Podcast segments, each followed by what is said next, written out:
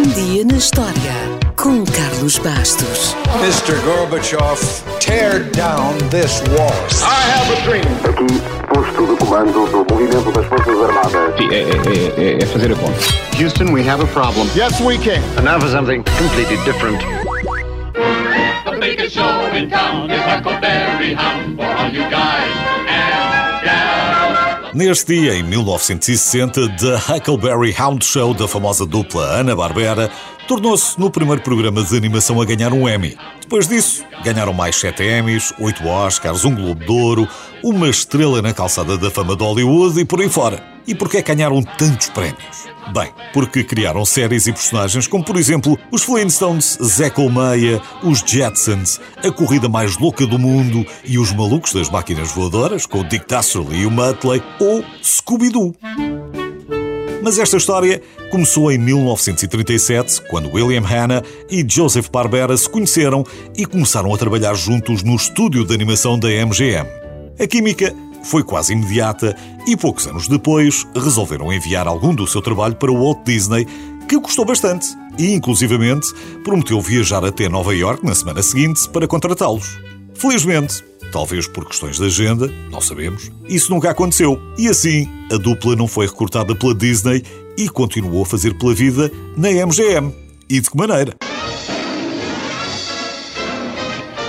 Um dos seus primeiros grandes trabalhos, que mais tarde viria a ser famoso em todo o mundo, foi uma curta-metragem com um gato chamado Jasper e um rato que nem nome tinha.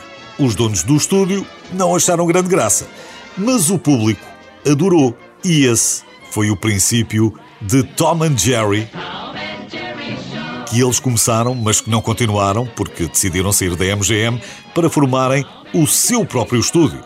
Só havia uma questão: como é que se chamaria a nova empresa? Ana Barbera ou Barbera Ana? Então, o William e o Joseph mandaram uma moeda ao ar e ficou Ana Barbera. As personagens foram aparecendo e, por volta de 1960, Ana Barbera criou a primeira comédia familiar animada para televisão, Os Flintstones.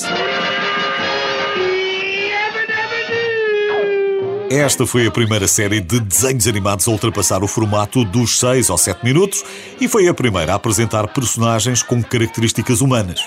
Ao longo de 6 anos e de 166 episódios, teve grandes audiências e também já teve direito a filmes com superestrelas de Hollywood. Logo a seguir, vieram os Jetsons, uma família do futuro que vive em Orbit City. A família tem um pai com pouca noção, o George. A sua mulher, Jane, é dona de casa e depois há uma filha adolescente, um filho mais novo e, claro, um cão, o Astro. No fundo, há ali muita coisa dos Flintstones. Só que, em vez de estarmos na Idade da Pedra, estamos num futuro cheio de tecnologia, pelo menos como eles a imaginavam na altura. Mas não lhes queremos tirar o mérito e os Jetsons marcaram uma geração. A Ana Barbera, mesmo quando não assinava a autoria das suas histórias, foi crescendo e conseguia ter bons resultados. Aconteceu isso, por exemplo, com os Trunfos, que agora se chamam Smurfs. Estes pequenos seres azuis foram criados pelo belga Peio, mas foi a série de televisão que os catapultou para o sucesso junto do público de língua inglesa. Mas, voltando às séries da Ana-Barbera, talvez uma das mais icónicas tenha sido A Corrida Mais Louca do Mundo, que foi inspirada num filme de 1965 com o Jack Lemmon e o Tony Curtis, A Corrida do Século. Só que aqui tínhamos o Dick Dastardly e o Muttley, os irmãos Rocha, dois homens das cavernas, a bela Penélope, o Pedro Perfeito ou a Quadrilha Maravilha, entre tantas outras personagens e carros verdadeiramente estrambólicos.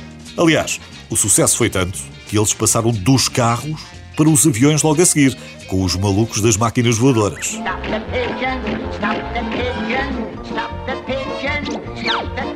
Ainda teríamos muito mais exemplos para dar, mas vamos terminar em grande porque, quando se fala de sucessos da Ana-Barbera, talvez nenhum tenha sido maior do que Scooby-Doo.